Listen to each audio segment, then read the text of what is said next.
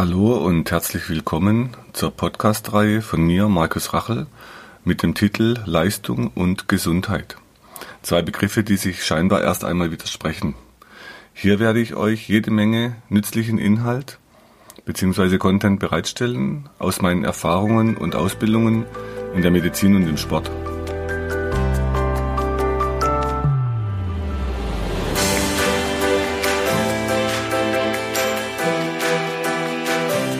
So, heute geht es um das Thema Rückenschmerzen. Es gibt eine Definition für Rückenschmerzen. Und zwar bei Wikipedia könnt ihr lesen, werden alle mehr oder minder starke Schmerzen im Bereich des Rückens bezeichnet, völlig unabhängig von der Ursache. In der Fachsprache werden Schmerzen im Bereich der Lendenwirbelsäule oft als Kreuzschmerzen, Lumbalgie, Lumbago oder LWS-Syndrom bezeichnet während die Dorsalgie entweder unspezifische Rückenschmerzen oder im engeren Sinne im Bereich der Brustwirbelsäule bezeichnet, dort auch das Synonym BWS-Syndrom. Die Dorsalgie heißt einfach nur hinten, dorsal, und Algie heißt einfach nur Schmerz hinten, sagt also auch wenig aus. Schmerzen der Halswirbelsäule werden oft als Nackenschmerzen, Zervikalgie oder HWS-Syndrom bezeichnet. Bei ausstrahlenden Schmerzen in die Arme, Beine spricht man im Bereich der Lendenwirbelsäule auch von der Ischialgie oder Lumboischialgie oder an der Halswirbelsäule von der Brachialgie oder der Cervicobrachialgie, also Hals-Arm-Schmerz. Man teilt die ein nach Dauer und zwar weniger als sechs Wochen gilt als akuter Rückenschmerz. Subakut gilt er, wenn er sechs bis zwölf Wochen dauert und chronisch, wenn er mehr als zwölf Wochen dauert. Dann aus der Praxis kann ich euch sagen, es gibt sehr viele Menschen mit Rückenschmerzen und ähm, der Schmerz sitzt zwar im Rücken, aber wenn man dann anfängt nach Ursachen zu suchen, da kommt man auf ganz unterschiedliche Dinge. Und zwar, wenn man wieder schaut bei Wikipedia, da haben in Deutschland statistisch gesehen 27 bis 40 Prozent der Menschen äh, Rückenschmerzen. Und 70 Prozent haben die mindestens einmal im Jahr. Entweder 80 Prozent klagen mindestens einmal im Leben über Rückenschmerzen. Also damit erkranken die Deutschen im internationalen Vergleich häufig an Rückenschmerzen. Vergleiche allerdings sind problematisch, und zwar auch, wenn man guckt von den Abschnitten der Wirbelsäule. In der BWS, also Brustwirbelsäule, hinsichtlich Rückenschmerzen ist es weniger betroffen wie die Lendenwirbelsäule, also LWS. Dann, es gibt welche zum Beispiel bei Infektionen, äh, wenn man den Atemtrakt anguckt, das ist die zweithäufigste Ursache für Arztbesuche und ähm, also die Infektion im Atemtrakt die häufigste. Allerdings im Moment kippt es so ein bisschen, das heißt auch die psychischen Erkrankungen nehmen inzwischen immer mehr Stellenwert ein und fangen an, den Rückenschmerz ein bisschen zu verdrängen. Am häufigsten sind die Rückenschmerzen zwischen 50 und 70 Jahren, aber auch Kinder sind davon schon äh, betroffen dann sie sind die Ursache für 15 Prozent aller Arbeitsunfähigkeitstage. Und das heißt natürlich, das ist auch ein hoher äh, volkswirtschaftlicher Schaden. Die Frührenten, da stehen 18 Prozent, die Wirbelsäulenbeschwerden und Rückenschmerzen, die stehen ziemlich hoch. Ähm, man, sie, Im Moment ist es sogar so, dass auch die Operationszahlen immens ansteigen. Die, so die letzten Zahlen, die ich gelesen habe, die waren um, um, um 800.000 Operationen im Jahr. Also auch da exponentieller Anstieg von den OP-Zahlen ähm, kann natürlich nicht nur immer auch am, am Rücken selber liegen. Dann im Jahr 2010, der volkswirtschaftliche Schaden belief sich damals auf rund 17,5 Milliarden Euro. Die Zahlen steigen. So, man hat Rückenschmerzen, entweder ähm, aus der Unfallchirurgie, Orthopädie bei Wirbelbrüchen, Bandscheibenvorfällen, bei spinalen Engen, also wenn der Abgang vom Nerv zuwächst, bei Gleitwirbeln und bis hin zu degenerativen Wirbelsäulenerkrankungen, wie zum Beispiel die Osteochondrose. Meine eigene Geschichte war geprägt von einem Morbus Scheuermann. Das heißt, es ist eine äh, Erkrankung an der Wirbelsäule, wo es kommt zu Einbrüchen am Wirbel, es kommt zu veränderten Wirbelformen und bei mir war es damals so, man hat mir dann gesagt, ich hätte zu schwache Rückenmuskeln. Damals war ich Turner, Kampfsportler, äh, bei den Rettungsschwimmern bis zur inoffiziellen WM tätig. Ich war mehrfach auf deutschen Meisterschaften in verschiedenen Sportarten. Das heißt, damals hatte ich sicher das, was man heute als gut bezeichnet, nämlich wenn man ein gutes Muskelkorsett hat. Ähm, ich hatte damals einen Waschbrettbauch. Aus heutiger Sicht und diese vielen Jahre an Patienten muss ich euch sagen, damals war der Waschbrettbauch das Problem und nicht die Lösung. Und zwar, der hat so einen starken Zug nach vorne entwickelt, dass ich nicht mehr hochkam. Unser Gehirn ist aber so aufgebaut, das steuert eure Bewegung, kennt aber keinen einzigen Muskel. Das heißt jetzt, wenn ihr mit dem Rücken nach hinten euch bewegen wollt, im Oberkörper, dann wird euch immer das Gehirn hinten einen Schmerz machen im Rücken, damit ihr das bleiben lasst. Also ist nicht der Rücken das Problem oder Schuld, sondern der Zug vorne im Bauch oder tief im Bauchraum auf dem Hüftbeugemuskel. Und ähm, ich hatte dann Lehrer, die haben mir vorne den Bauch reingedrückt, die erwähne ich auch nachher nochmal. Und als ich dann vorne im Bauch gemerkt habe, dass die Spannung loslässt, da wurden auch meine Rückenschmerzen besser. Deshalb muss ich aus heutiger Sicht sagen, dass damals nicht mein Rücken zu schwach war, sondern vielleicht eher der Kopf vom Gegenüber, weil er nicht verstanden hat, was mein Gehirn da macht oder was meine Lebensgeschichte war. Das heißt, es hat mich dann viele Jahre in, bei Ärzten mit Spritzen im Rücken, mit allen möglichen Therapien am Rücken, eine Umschulung.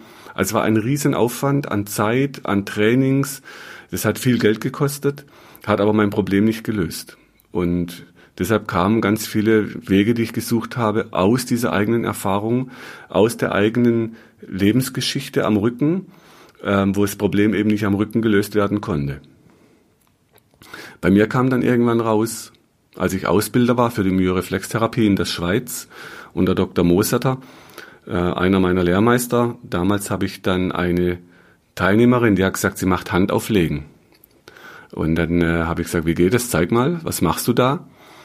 Da hat sie dann mit der Hand ziemlich schnell auf Punkte im Körper gedrückt. Man könnte schon fast sagen, sie hat da hingehauen und hat dann mit der Hand aufs Steißbein und in der Sekunde, also da war ich über 40 Jahre alt, da fiel mir plötzlich ein, dass ich in der dritten Klasse in einem kleinen Ort in Hofstetten im Schwarzwald, da lief ich in der Schule die Treppe vor der Schule nach unten. Das waren so vier, fünf Stufen und da ist mir einer in den Rücken gesprungen mit dem Knie. Und er hat gleichzeitig die Schulter nach hinten gerissen. Was dabei passiert, wenn es nach hinten geht plötzlich, der Bauchmuskel vorne spannt an und hält, damit man nicht nach hinten umkippt. Also auch ich bin nicht nach hinten umgekippt.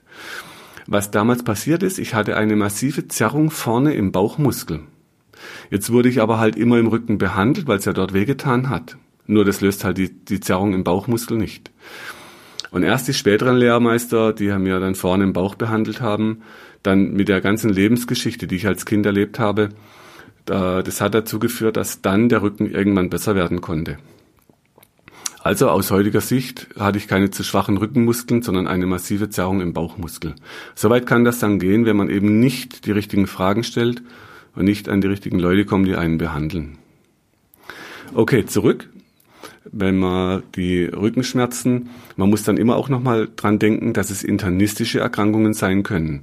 Äh, es gibt zum Beispiel sogenannte Hetche-Zonen, wo sich Beschwerden am Organ im Rücken dann zeigen.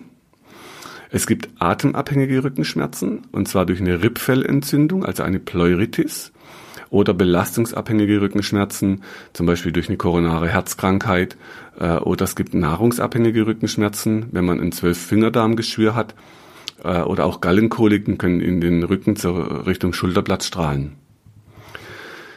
Es gibt aber auch einen Schmerz bei einer Bauchspeicheldrüsenentzündung oder bei einem Tumor an der Bauchspeicheldrüse, die dann in den Rücken projizieren. Das heißt, auch in unserer Praxis, wir müssen immer dran denken, wenn wir jemand behandeln mit Rückenschmerzen, es könnte auch was ganz anderes dahinter stecken, so dass wir oft Patienten auch dann, wenn es nicht besser wird, wegschicken zum Arzt, dass man nochmal abklärt, ob da irgendeine ganz andere Erkrankung dahinter steckt. Akut auftretender starker Schmerz zwischen den Schulterblättern ist auch ein Leitsymptom der Aortendissektion. Ein Herzinfarkt oder Lungenembolien können sich in Form eines plötzlichen Rückenschmerzen präsentieren. Schmerzen im Bereich der Lendenwirbelsäule muss man auch eine Nierenbeckenentzündung äh, und Nieren- und Harnleitersteine denken. Eine Gürtelrose kann vor dem Auftreten typischer, so kommen so Hautbläschen, kann unklare Rückenschmerzen machen. Oder gynäkologische Erkrankungen können in den Bereich der Lendenwirbelsäule ziehen. Oder auch eine Borreliose, das kann so wandernde Rückenschmerzen machen. Das ist dann fast wie so ein Chamäleon. Okay, es können auch psychosomatische Schwierigkeiten eine Rolle spielen. Man sagt zum Beispiel, der Rücken ist dann ein wichtiges Erfolgsorgan und der Körper macht dann Symptome am Rücken, damit man bei Verstand bleibt. Man sagt zum Beispiel, jemand hat eine schwere Last im Leben zu tragen oder jemand hat kein Rückgrat oder er hat Rückgrat. Äh, man spricht von im Leben buckeln und die Form folgt der Funktion, also wird so jemand eher einen Rundrücken entwickeln.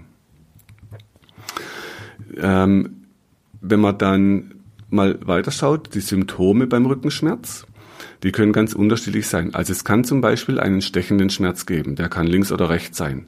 Er kann ziehend sein, der Schmerz. Er kann einseitig oder beidseitig auftreten. Ihr könnt mittig in dem Rücken was spüren. Ihr könnt Ausstrahlungen haben ins linke oder rechte Bein. Es kann in Unterschenkel Fuß ziehen. Es kann in Unterbauch ziehen, bei Männern in Hoden. Also, das heißt, das Symptom Rückenschmerz ist nur das Symptom dort, wo sich was zeigt. Das könnt ihr vergleichen, wenn ihr zum Beispiel beim Autofahren, wenn euch die Öllampe aufleuchtet. Das heißt, niemand wird anfangen, an dieser Öllampe etwas zu tun. Wenn er das macht, dann weiß man, der hat nicht verstanden, wie das System Auto funktioniert. Also wenn ich jetzt dann die Motorhaube aufmache, dann oben den Deckel auf, dann Öl reinfülle, den Deckel zu. Natürlich gucken, ist unten die Schraube zu, dass Öl unten nicht wieder rausläuft. Dann die Motorhaube zumache, dann wird die Lampe ausgehen. Was wir oft in der Praxis erleben, die Patienten müssen dann halt auf den Rücken liegen am Anfang. Wir behandeln im Bauch vorne den Hüftbeuger, die Bauchmuskeln, dass die Spannung loslässt und den Kiefer. Da liegen aber die Patienten erstmal auf dem Rücken. Und viele fragen dann, ja, wieso am Bauch? Ich hab's doch am Rücken. Und ich sage dann immer, na ja, wie viele Menschen haben denn schon am Rücken behandelt und haben denn schon am Rücken Massagen oder Fango oder Spritzen oder das heißt, es wird ja alles Mögliche am Rücken versucht, um dort den Schmerz zu beheben. Und die landen bei mir in der Praxis ja oft, nachdem sie vieles schon erlebt haben. Also ist klar, dass ich nicht auch noch an dem Rücken was tue, sondern dass wir jetzt ein paar Dinge tun und versuchen, damit dann der Schmerz im Rücken weggehen kann, so wie im Auto die Öllampe, die ausgeht, wenn ich Öl nachgefüllt habe, aber eben nicht an der Lampe rummache. So, wie kann man jetzt den Rückenschmerz diagnostisch äh, vorgehen? Also erstmal mache ich eine Anamnese, das heißt, ich frage nach Lebensgeschichten, nach Unfällen, nach Operationen. Und diese Anamnese gehört zur wissenschaftlichen Arbeit. Äh, das heißt, dann mache ich die Untersuchung. Das nächste Verfahren ist dann die körperliche Untersuchung. Das heißt, ich schaue nach Beinlängendifferenzen, ich schaue nach Blockierungen, ähm, ich gucke mir die Beweglichkeit an so dass ich wieder mehr Informationen bekomme, was kann der Patient, was kann er nicht. Es können auch verquollene Muskeln oder so druckschmerzhafte Stellen sich zeigen. Also auch da muss man wieder gucken, wie sieht er aus, auf was reagiert der Mensch. Wenn man apparative Untersuchungen macht, das heißt mit Röntgen, mit CT oder MRT, ähm, Kernspind, das ist dann manchmal notwendig, wenn zum Beispiel Lähmungen auftreten oder vor allem dann, wenn es zu Störungen beim Blasen und Darm kommt. Das gilt immer noch als akuter Notfall. Und wie im letzten Podcast bei den Bandscheiben, das ist tatsächlich noch eine Operationsindikation. Dann, wenn man jetzt diese bildgebenden Verfahren hat bei Rückenschmerzen, die sind aber immer auch kritisch zu betrachten. Es gibt randomisierte, kontrollierte Studien aus, aus Kalifornien von MC Jensen und anderen, die haben mit MRT untersucht, was die Lendenwirbelsäule zeigt. Und wenn man die Bilder anguckt, dann haben 52 Prozent der Untersuchten, das waren 98 beschwerdefreie Personen, die hatten, also über die Hälfte hatten eine Vorwölbung der Bandscheibe und 27 Prozent einen Bandscheibenvorfall, waren aber beschwerdefrei. Ich habe schon Bilder gesehen in der Praxis von Patienten, die waren, wo ich gedacht hätte, oh, das sieht aber nicht so gut aus massiver Bandscheibenvorfall. Und wenn ich dann frage, Sie müssen doch mal Rückenschmerzen gehabt haben, dann sagt mir der Patient nein. Und es fiel dann erst auf, zum Beispiel, dass einer, der ist in so eine Mulde reingetreten mit dem linken Bein und danach war es unter der Kniescheibe taub und daraufhin kam dann der Bandscheibenvorfall raus bei der Untersuchung. Also er hat vorher nie was gemerkt und er war so massiv, also es war äh, auch kein neuer Bandscheibenvorfall, das war was Altes. Das heißt, diese Rückenschmerzen, die, die stimmen oft nicht mit dem überein, was die Bilder zeigen, so dass heute auch, wenn Patienten zu mir kommen, die sagen dann, ja, die Bilder sind zwar schlecht, aber der Arzt hat gesagt, erstmal keine Operation, weil das eben nicht zu dem passt, was der Patient erzählt. Auch da mit der Bewertung von so Bildern, so als kleiner Tipp, wenn jemand Bilder anschaut, man sieht immer nur erstens mal das, was man erwartet oder auch nur das, was man erkennen kann, also was ich selber gelernt habe, was ich selber in mir trage als Erfahrung, das ist das, was ich in Bildern sehen kann. Wenn jemand anders die gleichen Bilder anschaut, sieht er vielleicht ganz andere Sachen. So, was macht die Schulmedizin? Das heißt, es gibt äh, rückengerechtes Verhalten, das nennt man ADL. Da werden Alltags, ähm, Alltagsbelastungen, Alltagsbewegungen werden geschult, zum Beispiel wie man richtige Lasten hebt. Dann werden geeignete Übungen, Muskelübungen und Ausgleichssport für Rückenschmerzen äh, gezeigt, die unterstützen können. Die Behandlung von Rückenschmerzen richtet sich dann immer nach der Ursache der Rückenbeschwerden. Jetzt ist natürlich wieder die Frage, was ist die Ursache? Also selbst wenn ich dann eine Veränderung finde, wie so ein Gleitwirbel, habe ich gerade aktuell eine Patientin, die hat Rückenschmerzen, die hat einen Gleitwirbel. Und jetzt ist die Frage, was ist denn die Ursache von dem Gleitwirbel? Also ist nicht der, der Gleitwirbel die Ursache für Rückenschmerz, sondern die Ursache für den Gleitwirbel, der dann zu Rückenschmerzen führt ähm, kann was ganz anderes sein. Und ähm, sie ist jetzt gerade aktuell eine Patientin, die halt sehr viel beißt, die musste sich sehr viel durchbeißen im Leben. Das heißt, sie spannt dann den Kiefer an, dann macht sie noch einen Sport, wo sie immer wieder sich durchbeißen muss.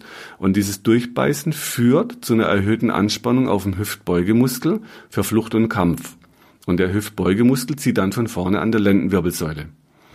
Das heißt jetzt bei ihr wäre es so, wenn man jetzt eine Schraube in den Rücken macht, dass man den Wirbel zurückzieht operativ, dann zieht ja immer noch von vorne der Hüftbeugemuskel am Rücken. Heißt von hinten zieht die Schraube, von vorne der Muskel. Deshalb ist dann manchmal nach der Operation auch nicht viel besser wie vor der Operation. Also auch da versucht man wieder andere Lösungen zu finden.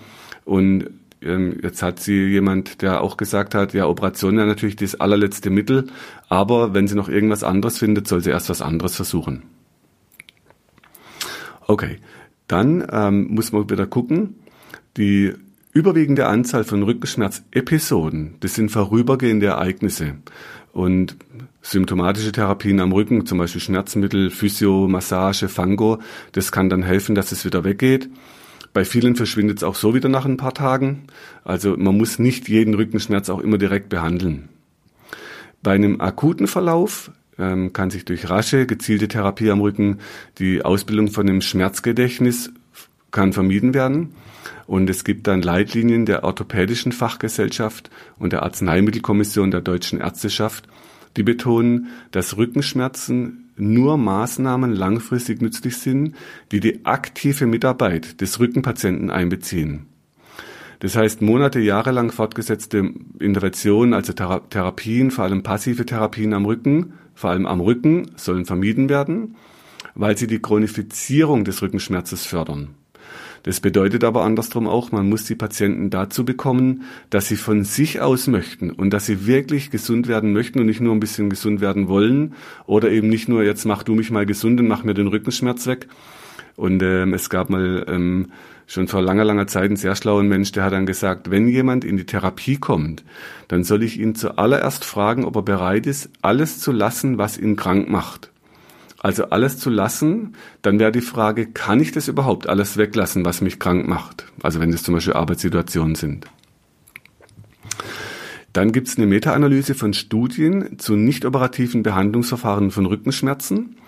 Und es hat gezeigt, dass bei akuten Rückenschmerzen die nicht steroiden Entzündungshemmer, also NSAR-Produkte, signifikante Effekte aufweisen. Bei chronischen Rückenschmerzen helfen vor allem Akupunktur für den Rücken und verhaltenstherapeutische Maßnahmen. Die Osteopathie, die manuelle Medizin, die Entspannungsübungen, autogenes Training, Massagen am Rücken, Elektromassagen und Dehnen von verkürzten Muskeln werden ebenfalls bei Rückenschmerzen angewendet.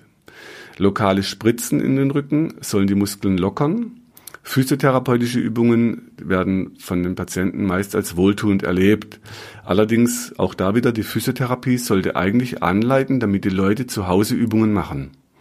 Ihr könnt euch ja selber mal fragen, äh, wenn ihr Übungen bekommt, wie oft ihr die macht, wie lange ihr die macht.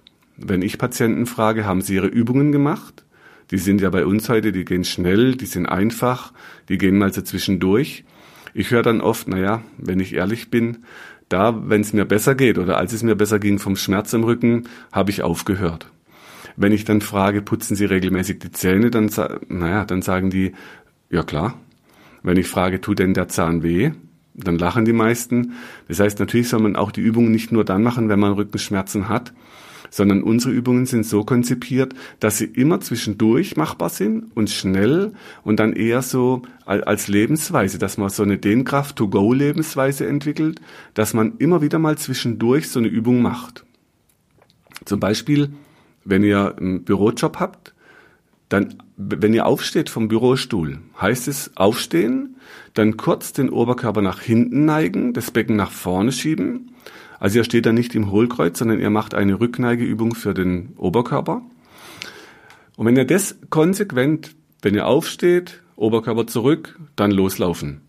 Bevor, bevor, bevor ihr euch auf euren Stuhl setzt, dann macht ihr kurz den Oberkörper zurück und setzt euch dann auf euren Stuhl, sodass der Bauchmuskel immer wieder in die Länge gefordert wird, kurz eine Kraft halten muss, sonst kippt ihr nach hinten um. Also immer kurz einen Dehnkraftausgleich to go zwischendurch und dann ist schon wieder gut.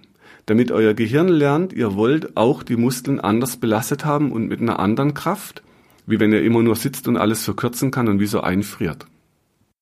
So, dann ein anderes Thema noch beim Rückenschmerz, die Akupunktur. Die Wirksamkeit von der Akupunktur zur Behandlung von Rückenschmerzen wird in der Literatur nicht einheitlich dargestellt und gesehen. Es gab eine, eine große deutsche Gerax-Studie zur Akupunktur bei chronischem Kreuzschmerz und der Therapieerfolg von einer sechswöchigen Akupunktur war 1,7 mal so hoch wie eine sechsmonatige leitlinienorientierte Standardtherapie mit Medikamenten und Physiotherapie gegen Rückenschmerzen. Es hat sich aber gezeigt, dass kein signifikanter Unterschied zwischen chinesischen Akupunkturpunkten und falschen, also wenn man einfach irgendwo hinpiekst, nicht chinesischen Akupunkturpunkten und trotzdem wurde die Akupunktur 2006 von Experten und 2007 von einem gemeinsamen Bundesausschuss als zusätzliche oder alleinige Therapiemöglichkeit bei chronischen Rückenschmerzen empfohlen. Das heißt, in meiner Praxis mache ich das auch so, wenn ich die Patienten auf dem Rücken behandelt habe, vorne die Spannung im Bauchmuskel gelöst, äh, vorne auf dem Schambein den Bauchmuskel lösen, dann die Rippen ansetze, dass der Bauchmuskel loslässt, der Kiefer, dass er loslässt. Wenn ich die Patienten dann auf den Bauch drehen kann, wenn die sich wieder strecken können und keinen Rückenschmerz davon bekommen, dann setze ich auch hinten am Rücken Akupunkturnadeln ein, um die tiefen Rückenmuskeln zu lösen. Also hat sich in der Praxis auch bewährt, dass man dann auch ab und zu Nadeln einsetzt. Allerdings das Gute bei unseren Rückenschmerzpatienten, wir können die Nadeln einsetzen, wir müssen aber nicht äh, immer dann, wenn, wenn Patienten zu mir kommen, die sagen, ich werde überall gepiekst, ich werde ständig wird mit Spritzen reingestochen, mit Nadeln. Äh, viele sagen, ich habe da keine Lust mehr drauf. Also man muss immer gucken, will das jemand wirklich noch oder kann man es auch mit dem Finger behandeln und reicht es mit dem Finger, man braucht dann die Nadel gar nicht. Wo ich das auch bei kleinen Kindern zum Beispiel oder bei Jugendlichen so wenig wie möglich die Nadel nehme und so viel wie möglich den Finger. Es gibt auch Entspannungstechniken, zum Beispiel die progressive Muskelrelaxation nach Jakobsen oder Yoga, äh, die werden immer wieder bei Rückenschmerzen eingesetzt. Zur äh, Muskelrelaxation nach Jakobsen, das heißt, der macht so eine Anspannung von Muskeln und lässt dann los. Aus unserer Sicht ist das schon der richtige Weg, weil man eben nicht sagt, ihr sollt euch entspannen, sondern spannt an, damit danach die Entspannung kommt. Also eine Übersteuerung von der Spannung. Jetzt kann man das aus unserer Sicht noch verbessern, wenn man aus dieser Anspannung rausgeht und in dem Muster, wo der Stress reingeht, also wenn er die Hand zumacht, das wäre das Stressmuster, man bald die Faust. Äh, Jakobsen bald eben auch die Faust. Also wenn jetzt aus der Spannung rausgeht, die Finger nach hinten zieht und dann diese überstreckte Hand wieder nach vorne drückt irgendwo gegen den Widerstand, ohne dass ihr bewegen könnt dann macht ihr die Anspannung aus dem Stressmuster raus, was aus meiner Sicht noch besser wirkt, weil er eben nicht wieder ins Stressmuster reinspannt. Dann beim Yoga gibt's schöne Übungen, zum Beispiel der Sonnengruß. Nur wenn jemand schon Rückenschmerzen hat, kommt er oft gar nicht so weit nach hinten. Ähm, Yoga halte ich für einen der besten Trends auch in Deutschland der letzten 30 Jahre, weil immer auch die Streckung gefordert wird und diese maximale Beweglichkeit bei guter Kraft. Wir haben jetzt Patienten, wir haben auch Yogalehrer in Behandlung, die stellen inzwischen um auf so eine westliche Form von Yoga. Das heißt, die bauen immer in die Yogaübung auch die Kraftübung mit ein, sodass auch da wieder die Dehnung und die Kraft auf dem Muskel und nicht entweder gedehnt oder gekräftigt wird. Also aus meiner eigenen Erfahrung, ich habe dann schon auch mit einigen Yogalehrern zu tun gehabt, ähm, die waren zwar sehr beweglich oft, ähm, eine, die mich selber trainiert auch hat, die war allerdings von der Kraft nicht so, wo man sagt, das ist auch ein gut trainierter Mensch. Ich habe Yogalehrer erlebt, die konnten den Kopf nicht drehen. Das heißt, auch Yoga ist nicht die Lösung für alles alleine. Und das kann man inzwischen noch verbessern über diese Idee, dass man im besten den Muskel eher lang trainieren muss, weil der bei uns schon viel zu kurz wird und sich strukturell verändert, wenn er kurz wird. Und da, wo Yoga herkommt, vor paar tausend Jahren in Indien, da war das eben anders bei den Menschen. Also wir müssen gucken, dass wir vielleicht das noch optimieren für den Westen. Dann gibt's auch die Alexander-Technik, äh, die Rückenschule. Die soll bei Rückenschmerzen durch Erlernen von körpergerechter Bewegung und dann die Anwendung im Alltag soll das wirken. Das heißt, dieses ADL, also Activity of Daily Life, wird da geschult. Dann konservative Behandlungsoptionen bei chronischem Rückenschmerzen, bei neuropathischen Rücken- oder Beinschmerzen. Die haben manchmal auf Dauer keinen Erfolg gebracht. Dann kann die Neuromodulation äh, gegen Rückenschmerzen zum Einsatz kommen. Bei Rückenschmerzen in der Myoreflextherapie werden Druckpunkte und Akupunkturpunkte kombiniert auf Bahnen, also nicht nur an einem Punkt, sondern auf ganzen Bahnen und dann aber in eurer Lebensgeschichte. Also wenn ihr uns erzählt, ich bin mal scharf umgeknickt, 20 Jahre früher, dann kam ein Knieschmerz und irgendwann kam dieser Rückenschmerz. Das heißt, dann wird immer geguckt, wo fange ich an, äh, wo ging das Ganze los, sodass man aus der Lebensgeschichte dann die Bahnen sucht bei euch. Allerdings können auch Placebos bei Rückenschmerzen wirken.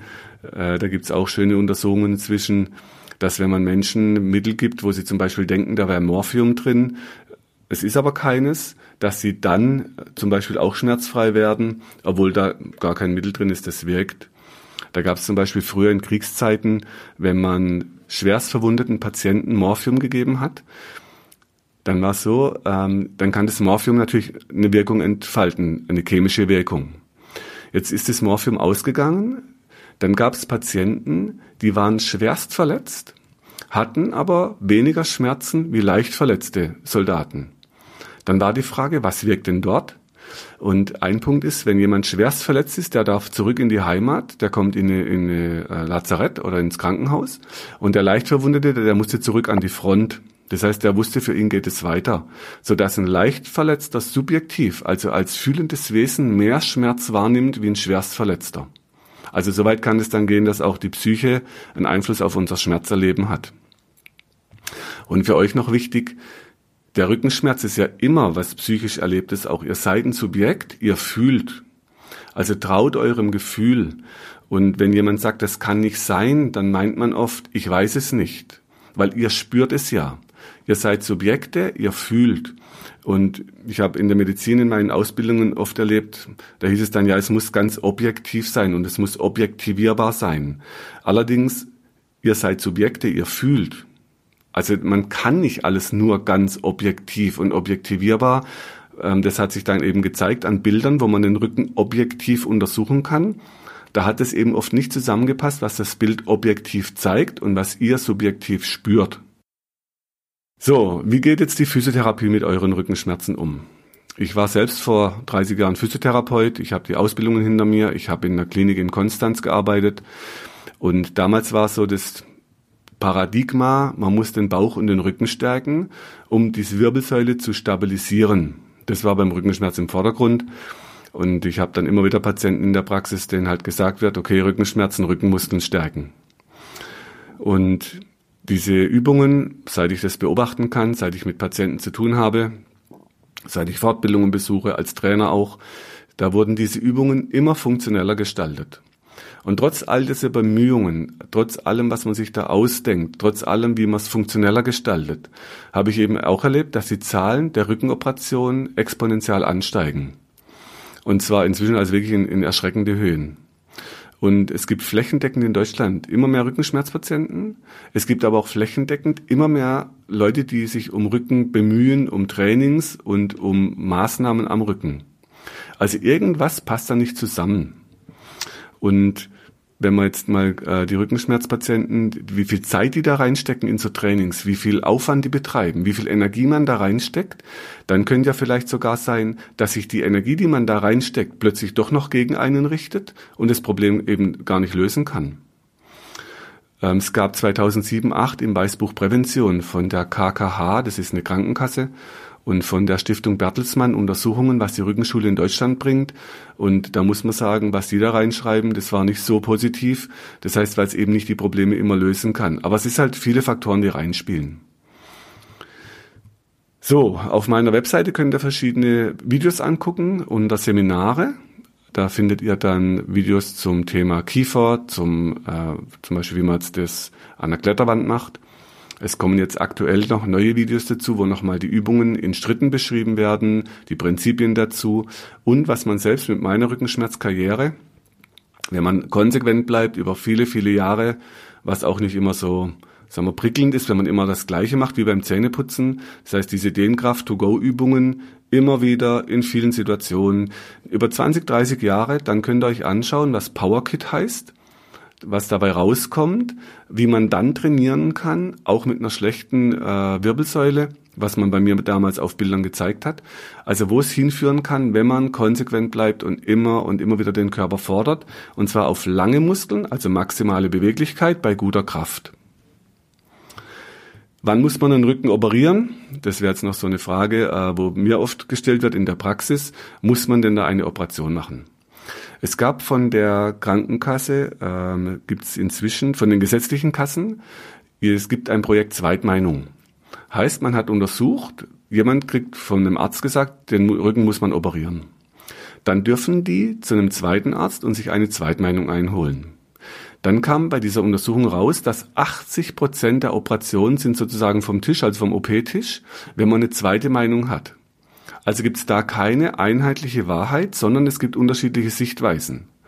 Und ich habe Glück, dass ich mich mit äh, verschiedenen Ärzten vernetzen konnte, die ganz zurückhaltend sind, die immer noch mal schauen, gibt es noch eine andere Lösung? Muss man denn wirklich, was sagt die Erfahrung? Wie oft ist es denn wirklich gut nach einer Operation? Was sind Risiken? Was ist Nutzen? Die also schon sehr genau abwägen. Muss man wirklich oder kann man noch abwarten? Dann, ähm, es kann halt auch ein letzter Versuch sein, dass man sagt, okay, wenn gar nichts mehr hilft, dann macht man mal eine Operation. Allerdings, ich war bei Wirbelsäulenoperationen selbst dabei, damals in Konstanz. Das hat mich sehr interessiert aus meiner Schreinerzeit. Ich war ja Handwerker früher.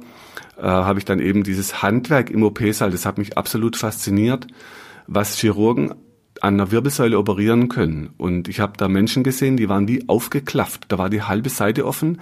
Da haben die am Rücken Sachen operiert. Also ich war da wirklich fasziniert. Nur das Dilemma ist eben, da kommen Narben dazu, da kommt dann eine Bewegungseinschränkung oft. Also auch da muss man dann immer gucken, was ist denn wirklich langfristig der Nutzen für den Patient. Und 2013 gab es einen AOK-Krankenhausreport und der belegt, dass die Zahl der Rückenpatienten, also Rückenoperationen zwischen 2005 und 10, die haben sich verdoppelt also bis heute noch deutlich angestiegen. Und da gab es einen schönen Bericht im ARD. Da gibt's Montagabends die Story, das wird von Journalisten recherchiert. Und der Bericht hieß Operieren und Abkassieren. Da wurde dann ziemlich kritisch beleuchtet, wo in Deutschland wie viele Operationen am Rücken stattfinden, wie oft ist es wirklich nötig, wann sind andere Interessen im Spiel. Also geht es wirklich immer um das Wohl vom Patient. Es gibt ein neues Buch auf dem Markt, das heißt Der betrogene Patient. Das ist von 2017 im März von einem Dr. Med Gerd Reuter. Und der war Radiologe. Und der Dr. Reuter hat als Radiologe Menschen durchleuchtet und fing dann an, äh, das Medizinsystem zu durchleuchten. Was mir an diesem Buch echt gut gefallen hat, dass er nicht nur das System kritisiert und Missstände aufzeigt, sondern dass er immer am Ende vom Kapitel einen Vorschlag macht, wie man es besser machen kann, und zwar zum Wohl vom Patient. Also lohnt sich vielleicht mal zu lesen, der betrogene Patient. Und da ich in meiner Ausbildung sehr, sehr viele Bücher pro Medizin gelernt habe, sehr viele äh, wissenschaftliche Sachen gelernt habe, mir auch klar ist, dass man halt oft wirklich Medizin braucht, auch Schulmedizin braucht, finde ich auch gut, dass man eine andere Seite sich anschaut. Was ist kritisch daran? Wo kann es schiefgehen? Also in meiner Rolle als Patient, ich bin selber manchmal bei Ärzten, dass ich einfach verschiedene Sichtweisen mir selber angucke und mir mein eigenes Bild davon mache.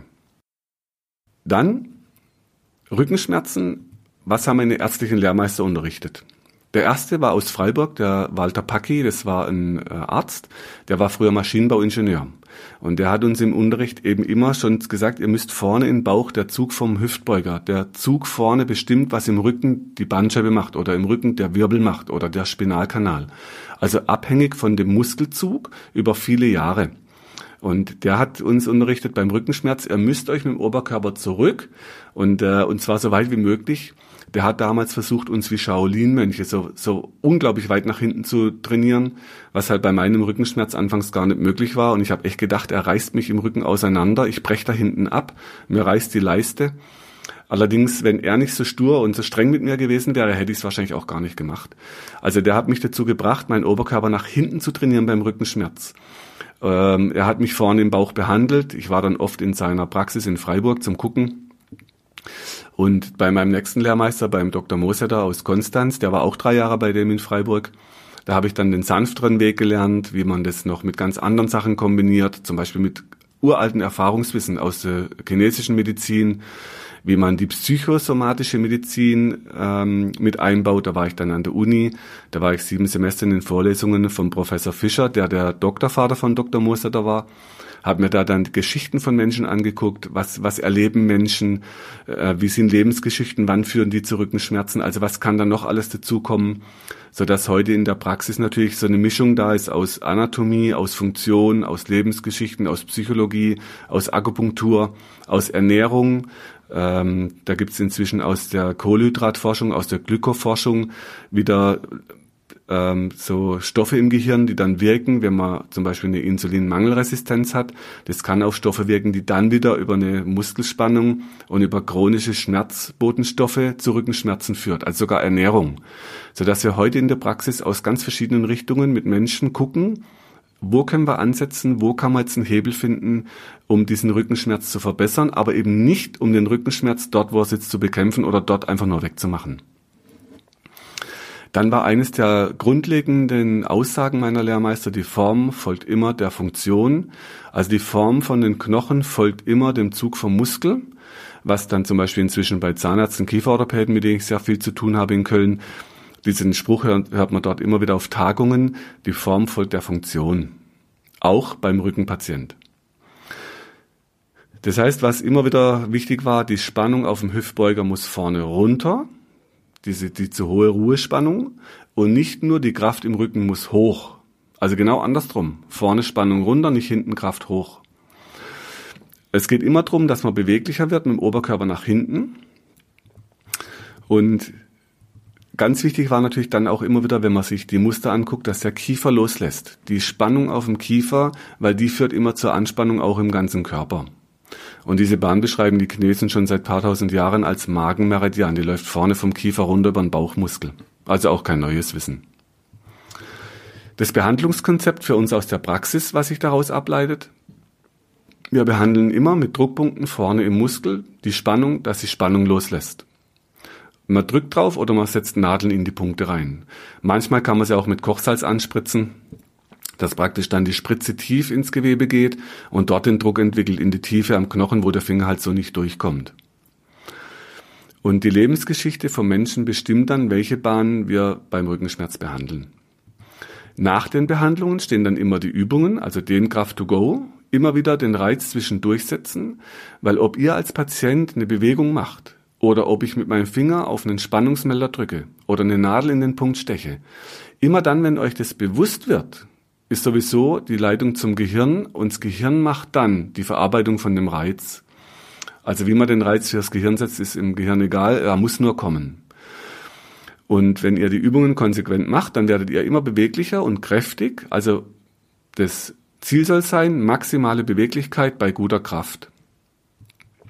Dann versuchen wir immer auf die Ernährung mit dem Patienten einzugehen. Und zwar so wenig wie möglich Kohlehydrate und so viel wie nötig.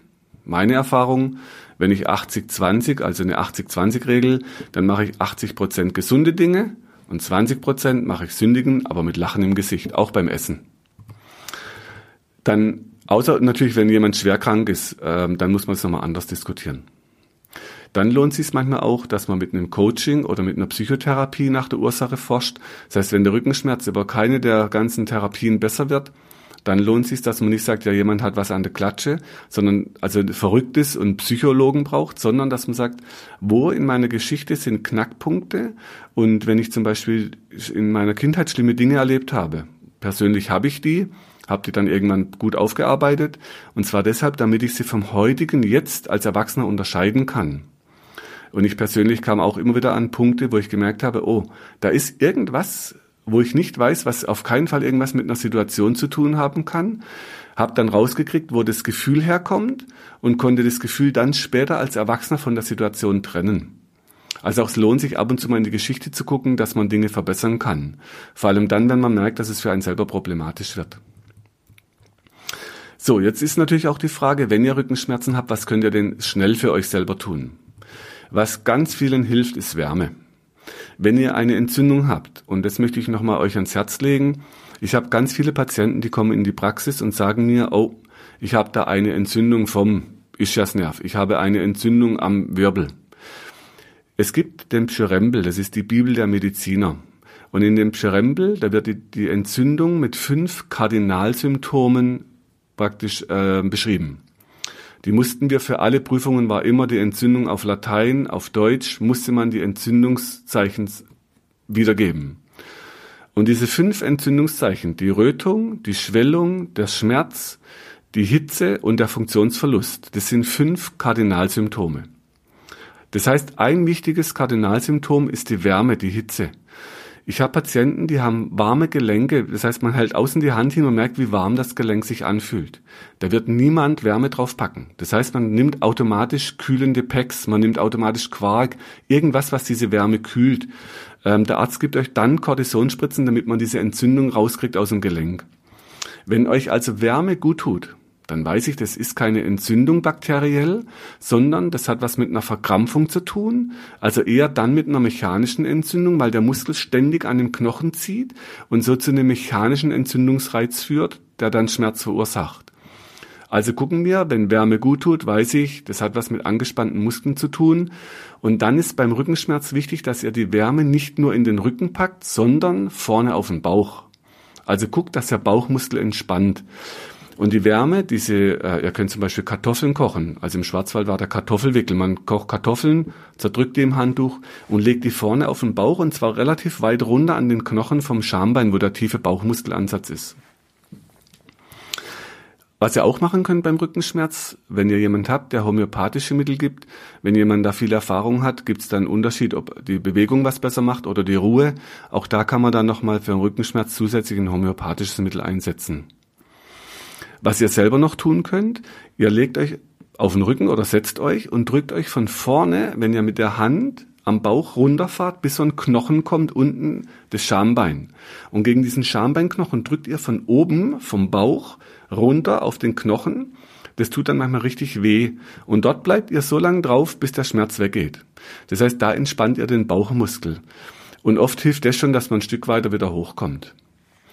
Was ihr auch noch direkt machen könnt, trinkt viel warmes Wasser, damit genügend Flüssigkeit in den Körper kommt, weil auch die Bandscheiben brauchen Flüssigkeit äh, und die Wärme entspannt halt auch den Rücken. Also viel warmes Wasser, äh, Wärme auf den Bauch, dann auf den Schambeinknochen drücken und eventuell ein homöopathisches Mittel dazu. Wenn es ganz schlimm ist, man kommt nicht äh, hoch zu Hause, dann manchmal lohnt sich der Anruf beim Notarzt, dass der kommt und einem eine Spritze gibt, um irgendwie eine Erleichterung zu kriegen. Also auch das kann mal Sinn machen, dass man halt akuten Arzt ruft. So, welche Übungen aus funktioneller Sicht leiten sich jetzt für uns in der Rückenbehandlung ab? Die leiten sich aus den Bahnen der Muskelketten und der Akupunktur ab. Also eine ganz wichtige fängt am Kiefer an. Die findet ihr auf der Website unter Seminare, weil dort der Stress vorbewusst zu Spannung führt. Also Kiefermuskel heißt, ihr macht den Kiefer weit auf. Das wäre im Yoga der Löwe. Nur dass ihr jetzt die Zunge nicht rausstreckt, sondern einen Weinkorken hochkant zwischen eure Zähne packt. Und dann beißt ihr ganz leicht auf den Weinkorken drauf. Ihr zwingt also den Muskel, den, den Musculus masseter, der im Vor, Vorbewusst spannt, dass er in der Streckung arbeiten muss und eine Kraft entwickeln muss, bis er loslässt. Studien sagen, man soll sechs bis acht Sekunden die Kraft halten. Wir haben immer gesagt, drei, vier Atemzüge. Für den Bauchmuskel heißt es, ihr steht auf und streckt euch den Oberkörper nach hinten, bis so ein Ziehen im Rücken kommt. Becken nach vorne schieben, dass er nicht umkippt und dann den Kopf leicht nach hinten, sodass ihr vorne eine schöne Überstreckung bekommt. Wenn ihr nach dieser Übung Rückenschmerzen habt, dann lohnt sich, dass man sich kurz nach vorne unten beugt, dann lässt oft der Zug im Rücken wieder los, weil der Bauch entspannt.